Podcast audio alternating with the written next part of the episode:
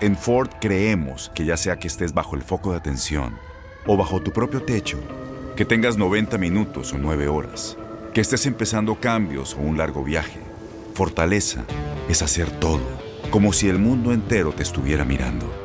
Presentamos la nueva Ford F150 2024. Fuerza así de inteligente solo puede ser F150. Construida con orgullo Ford. Fuerza Ford. Aloha mamá, ¿dónde andas? Seguro de compras. Tengo mucho que contarte. Hawái es increíble. He estado de un lado a otro con mi unidad. Todos son súper talentosos. Ya reparamos otro helicóptero Blackhawk y oficialmente formamos nuestro equipo de fútbol.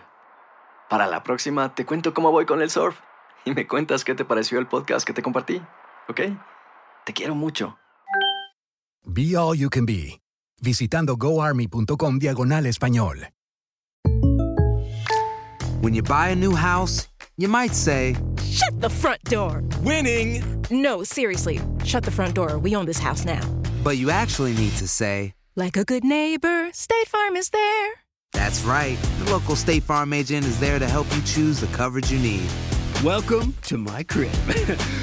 no one says that anymore, but I don't care.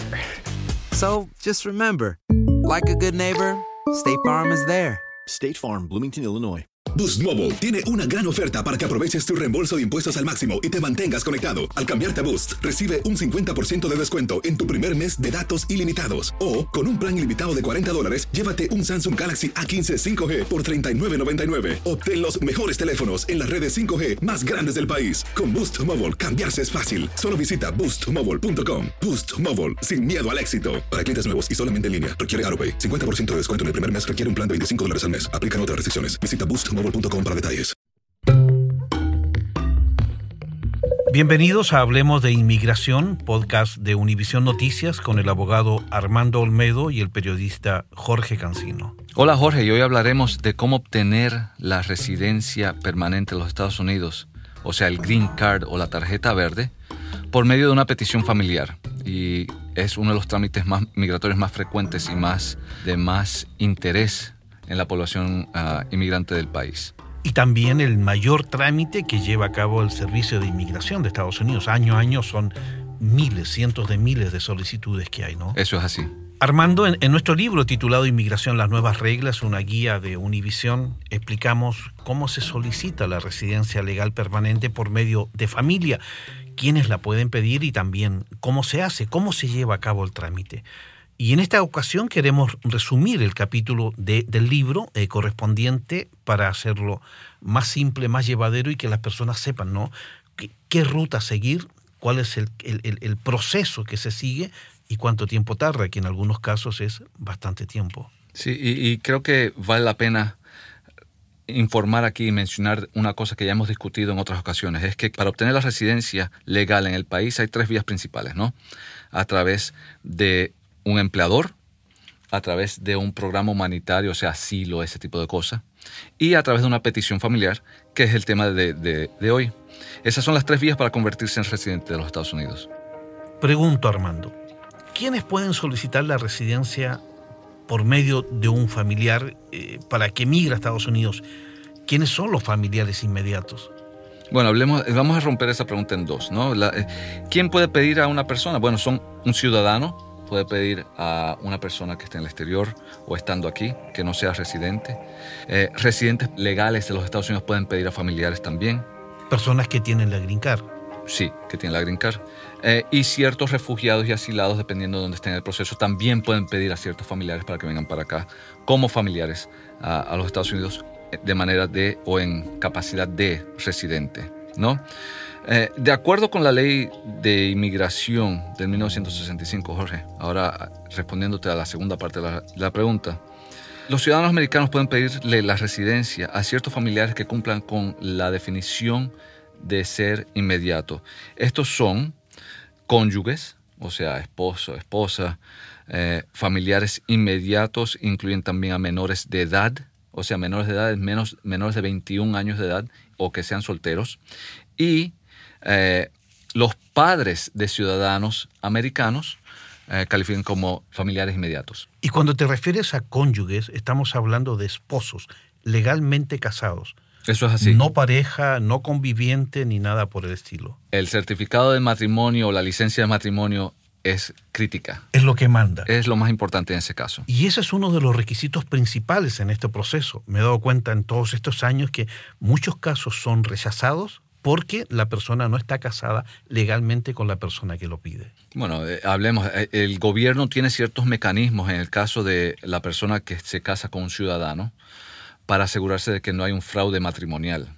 Eh, en esos casos que son muy particulares, cuando la persona se presenta con su cónyuge a una entrevista de inmigración o en un consulado para obtener el beneficio inmigratorio, generalmente le dan una visa o una visa de inmigrante y entran por dos años, lo que se llama una residencia condicional. ¿Por qué? Porque al final de los dos años hay que demostrar que ese matrimonio no fue, no fue un fraude, que fue un matrimonio legítimo, ¿no?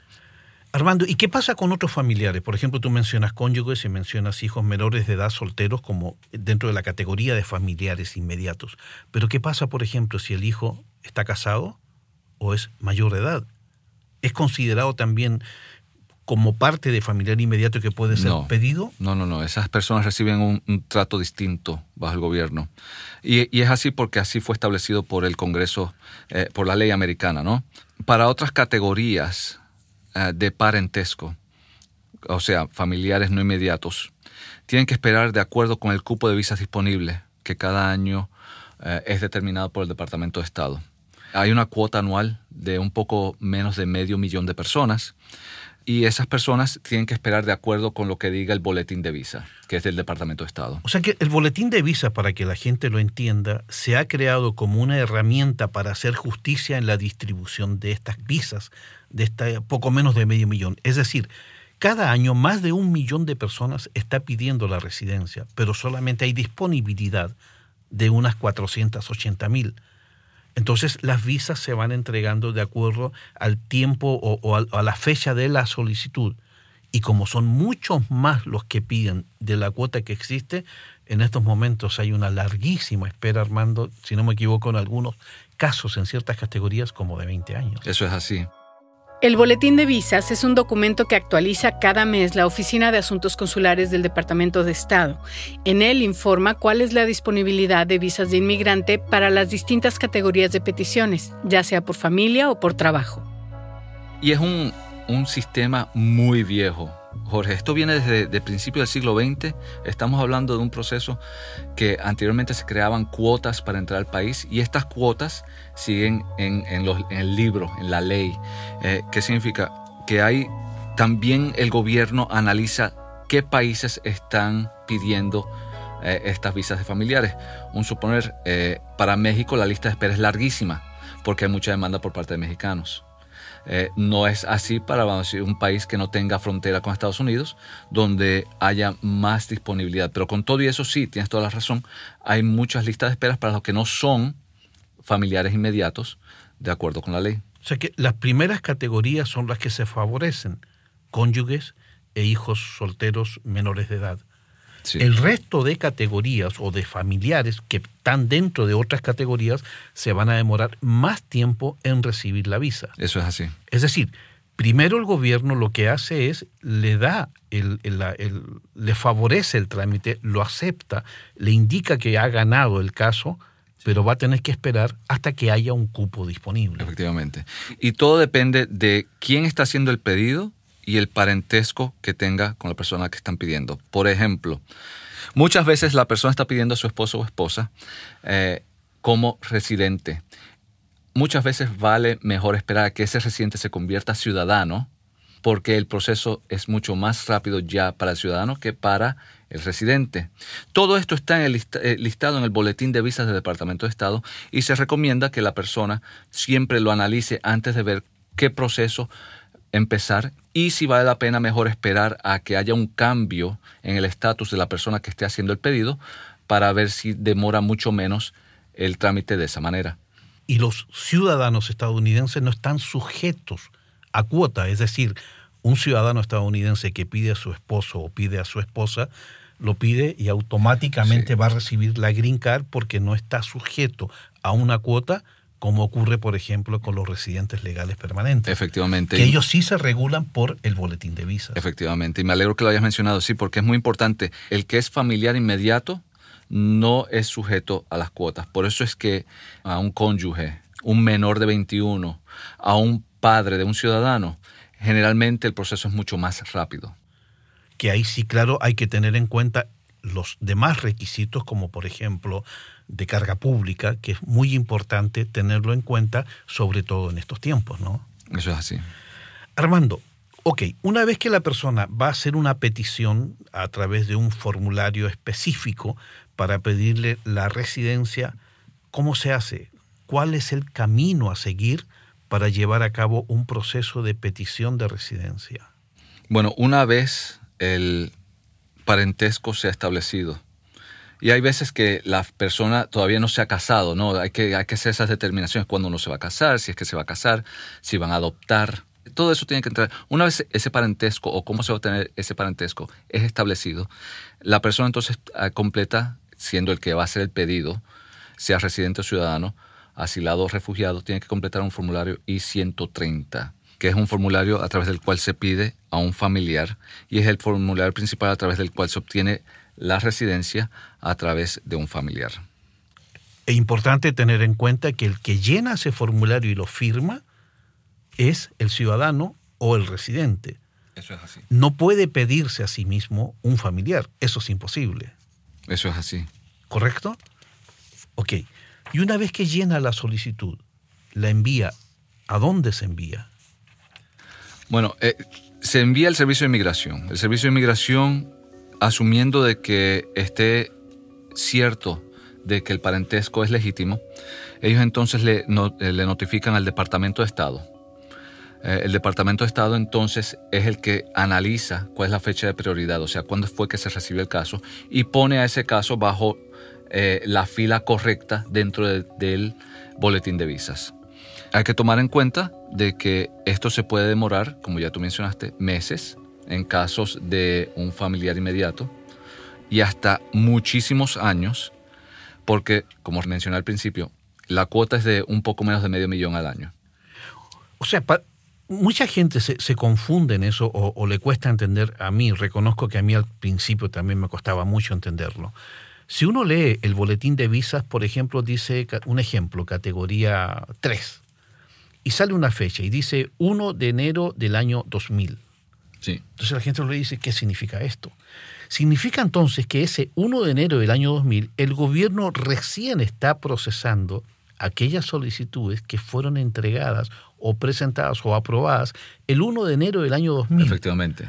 Y si yo la entrego ahora, por ejemplo, mes de agosto, septiembre, octubre del año 2019, ¿se estaría tardando más de 19 años en recibir la visa? Eso es así. Wow. Eso es mucho tiempo. Es mucho tiempo. Y se está, y se está empeorando porque el gobierno se está demorando aún más en el procesamiento no solamente de las peticiones de inmigración, sino con otros procesos de los cuales hablaremos un poco más ahora. Pero sí, estamos viendo en ciertos casos, vamos a decir, el caso clásico es un hermano ciudadano pidiendo a un hermano. Son listas de espera de 20 años. Son 20 años. Y en ese tiempo que hace la persona, si está fuera de Estados Unidos, esperando que le den la visa, puede venir a Estados Unidos o tiene que esperar esos 20 años allá afuera y no puede venir hasta que no reciba la visa? Desafortunadamente no hay manera de acelerar este proceso. Eh, y esto es un proceso muy, como ya mencioné, viejo y es un proceso que no es eficiente. Hay propuestas frente al Congreso para cambiar este proceso de cómo se otorgan las visas, pero como ya tú y yo hemos hablado anteriormente, yo no creo que una propuesta de inmigración en este aspecto sea una cosa que, sea de interés a la administración y yo no creo que en el futuro cercano vayamos a ver un cambio dramático, ¿no? Armando, se ve simple en el hecho de que si uno prueba el nivel de parentesco y la persona demuestre que es un, cónyuge, un, hijo menor de edad, soltero y todo, pero se ve fácil. Pueden haber fallos, pueden haber eh, complicaciones durante el proceso, ¿cuáles serían las complicaciones que lleven a una determinación negativa de un caso? Bueno, ahora más que, que antes estamos ah, viendo la aplicación de la tolerancia cero por parte de la administración de Donald Trump, ¿no? Eh, y hay tres cosas que ah, se me ocurren que son de interés aquí. Primero que nada, hablemos de que la persona no debe tener antecedentes penales o cualquier problema con la ley, porque eso cuando vaya enfrente a un cónsul va a demorar o hasta pueden hasta negar la emisión de una visa de inmigrante. ¿okay? Cero faltas. Cero faltas. Segundo, si la persona tiene alguna falta, asegurarse de que esa persona ya haya obtenido los perdones necesarios, los waivers, como le dicen en inglés, para poder solicitar la visa. Si no, no vale de nada el, haber esperado por años eh, a una cita y, una entrevista ya final. Eh, el asunto de las redes sociales, que estamos viendo un énfasis más serio por parte de, las, de la administración en, en, la revisión de las redes sociales de cada, de cada persona, eso puede impactar el procesamiento de una solicitud. Si la persona, en el caso de, eh, de, un familiar inmediato, eh, puede que sea considerada una carga pública, esa, ese caso también puede ser negado. Y, y, el caso interesante sería que todavía no lo hemos visto porque esto de la carga pública es una cosa muy reciente, ¿no? Con el gobierno federal. Vamos a decir que un familiar de clase media, ciudadano americano, esté pidiendo a un padre que esté en el exterior, familiar inmediato, o sea, visa inmediata, le obtiene la visa, va a su cita. El padre ese tenga por cualquier razón algún problema médico, sea diabetes, sea problema del corazón, sea cualquier tipo de enfermedad, y sea una persona mayor de 65 años de edad. No sabemos cómo se va a aplicar, pero bajo el aspecto de la carga pública y la nueva política de la carga pública, un oficial puede muy fácilmente determinar de que, bueno, no, esta persona es clase media en Estados Unidos, si el padre se lo lleva para allá, no va a tener los recursos para cubrir los gastos médicos de esta persona, por lo tanto, esa persona va a terminar en el sistema de salud público y va a ser una carga pública, yo voy a negar la visa. Eso puede suceder bajo esta, esta política de la administración. El tercer asunto que encuentro muy interesante también es el hecho de que hay una demora muy grande en el procesamiento de las visas inmigrantes, también por el lado de familiares. Entonces, estamos viendo al ocasionar demoras más presiones en la familia para sea, si la persona está aquí, cómo se va a quedar aquí, cómo obtener una visa de permanencia en Estados Unidos mientras espera la residencia o espera en el exterior, que también pueden ocasionarle no solamente al ciudadano, al ciudadano y al residente, sino a la persona que está esperando eh, mucha, mucha, mucha drama. ¿no? Con lo que estás mencionando ya incluso se habla de que este es el nuevo muro invisible establecido o construido por este gobierno que es los eh, trámites más lentos, requisitos más fuertes, más severos y también capacidades de discreción en la toma de decisión de un caso mucho más severas y que están complicando los escenarios. Sí, esto de la carga pública es preocupante y hay que ver cómo es que el gobierno lo, lo aplica ellos generalmente anuncian las cosas, pero no le, explican ni a los cónsules ni a los oficiales cómo es que se debe de aplicar, ¿no? Y hay que ver ahora cómo las agencias se ajustan a esas órdenes de, por parte de la presidencia. El término carga pública se usa para el individuo que se convierte en dependiente del gobierno para subsistir, es decir, que ha recibido o recibe dinero de los contribuyentes para su manutención. La ley dice que quienes se convierten o podrían convertirse en carga pública no cumplen con los requisitos para obtener una visa y pueden ser deportados. Sin embargo, hay excepciones a esta regla. Entonces, con todo esto, Armando, nada garantiza que el familiar de un ciudadano recibirá la Green Card. En lo absoluto, no, al contrario. Eh, esto no es un derecho constitucional. El gobierno tiene toda la discreción para poder negar un caso. Y hemos visto que el gobierno ahora sí está enfocándose más ah, en ver cómo pueden negar un caso. No están viendo todos los criterios, todo tiene que estar muy limpio, muy recto, muy al pie de, la letra de la ley para que sea aprobado. Armando, ¿y si una persona recibe la noticia de que su caso de residencia fue negado, después de mucho esperar, después de mucha ilusión, después de mucha espera, eh, se entera o le llega una carta o le notifican que, mire, su visa no fue aprobada? ¿Se puede apelar un fallo de esto, una decisión de esta? ¿Dónde se apela? ¿Cuánto tiempo se dispone para, para apelar? Depende de dónde estemos en el proceso, ¿no? Si la persona, si estamos hablando del caso I-130, que es la petición familiar y ha sido negada, en ese caso la persona, o bueno, el, que la pidió, o sea, el, ciudadano residente, eh, tiene puede apelar el caso, ¿no? Ese proceso se completa con un formulario que se llama I-290B, un costo caro, son 675 dólares. Eh, y se tiene que completar esa apelación en 30 días, si no se pierde la apelación. ¿okay?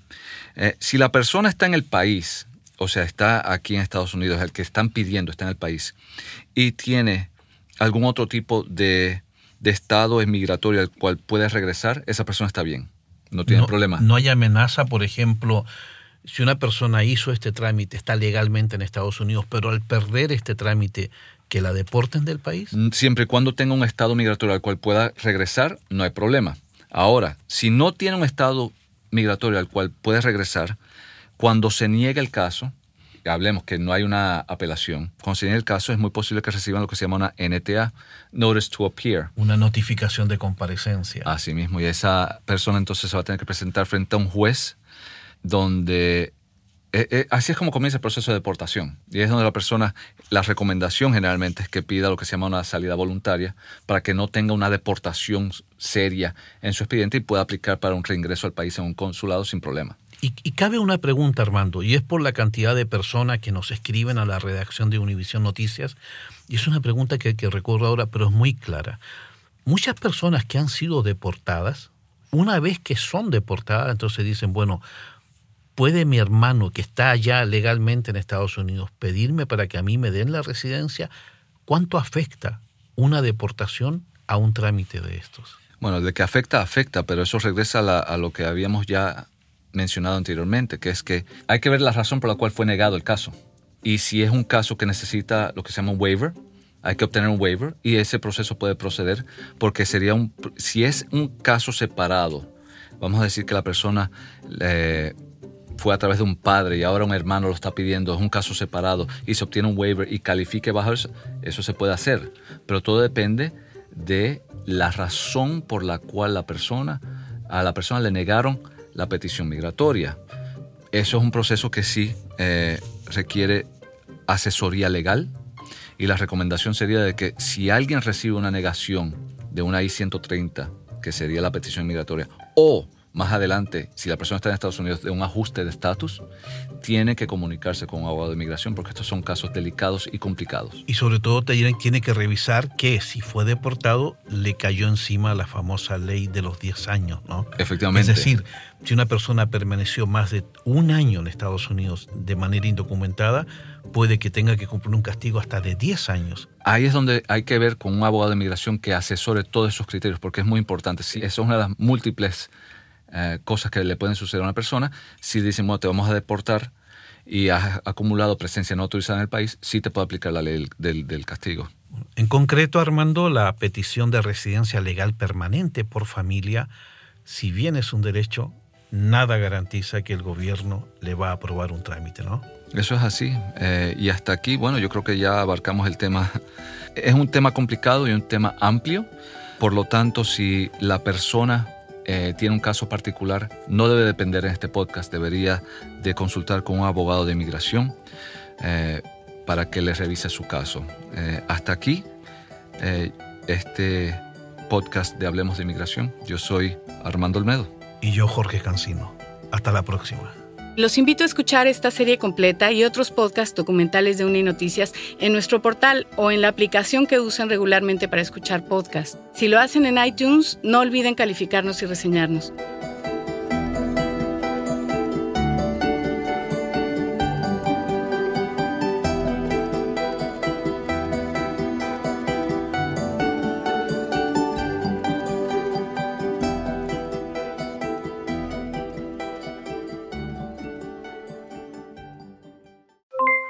Aloha mamá, ¿dónde andas? Seguro de compras. Tengo mucho que contarte. Hawái es increíble. He estado de un lado a otro con mi unidad. Todos son súper talentosos. Ya reparamos otro helicóptero Blackhawk y oficialmente formamos nuestro equipo de fútbol.